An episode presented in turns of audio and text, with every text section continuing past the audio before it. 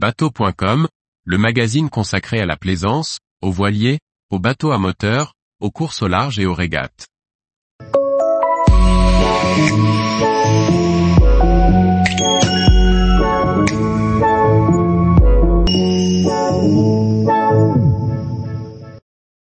Quel percuteur pour mon gilet de sauvetage autogonflant Par François-Xavier Ricardou.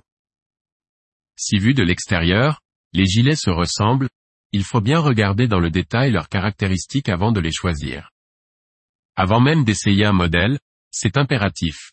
Il faut regarder de quel percuteur il est équipé.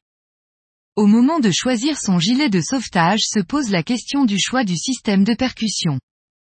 Ce mécanisme, sous l'action de l'eau, libère un ressort qui vient percuter la cartouche de CO2. Cette dernière se vide dans le poumon et le gonfle. Voilà pour le principe de fonctionnement. Mais comment l'eau agit-elle exactement?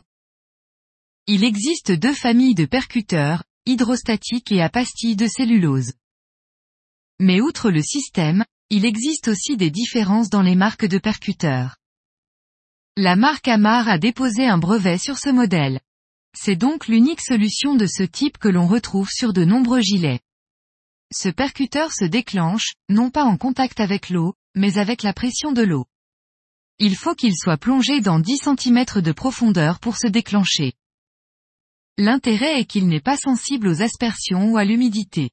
Voilà pourquoi il a toujours eu bonne presse face aux détracteurs qui craignent que leur gilet ne se gonfle sans raison. L'inconvénient vient de l'entretien qui demande de déposer entièrement le percuteur pour libérer la cartouche de CO2 qui se trouve dans le poumon avec le risque de créer des fuites au moment du remontage. Le prix de la cartouche et du système est aussi beaucoup plus cher que la concurrence. Les percuteurs Amar ont une durée de vie avec une date de remplacement indiquée sur le percuteur.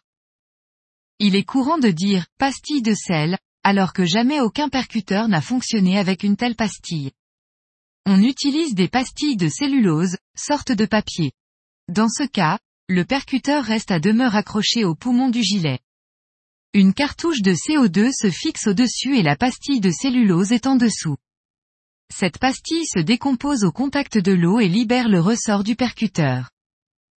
L'avantage est une percussion très rapide. La pastille est très vite détruite dans l'eau. En plus, la révision de ce genre de gilet est facile, car le percuteur n'est jamais démonté du poumon. L'inconvénient vient que ce type de pastille n'aime pas l'humidité. Les gilets doivent être rangés au sec, rester au fond d'un coffre durant l'hivernage. Mais la construction du gilet protège bien la pastille et il faut vraiment plonger le gilet dans l'eau pour qu'il se déclenche, la moindre vague n'arrive pas à mouiller la pastille. Il existe plusieurs marques de percuteurs à pastilles de cellulose, dont UML, United Molders. Atypique Sekumar est la seule société qui fabrique des gilets autogonflants avec ses propres percuteurs Secumatic.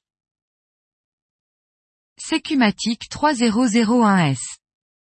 C'est le plus ancien des modèles Secumar. Trois voyants verts permettent de s'assurer qu'il est opérationnel. Un joint d'étanchéité vient appuyer sur le pas de vis de la cartouche afin d'empêcher un dévissage par vibration ou par inadvertance. Secumatic 4001S. C'est la Rolls des percuteurs. Sa cartouche n'est plus vissée, mais clipsée. Elle se retire en tenant enfoncé un bouton poussoir. Impossible qu'elle se décroche seule. La pastille est contenue dans un tiroir. La manipulation se fait sans la toucher avec ses doigts. Pour simplifier la compréhension, le contrôle du bon fonctionnement se fait avec un seul voyant vert. Secumar propose aussi de transformer son gilet automatique en un gilet à déclenchement manuel. C'est la seule marque à offrir ce changement, quel que soit le type de percuteur. Il suffit de remplacer la pastille de cellulose par une cartouche spécifique. Il faudra alors actionner la tirette pour voir le gilet se gonfler. Secumar teste automatiquement et manuellement tous les percuteurs avant montage dans un gilet de sauvetage.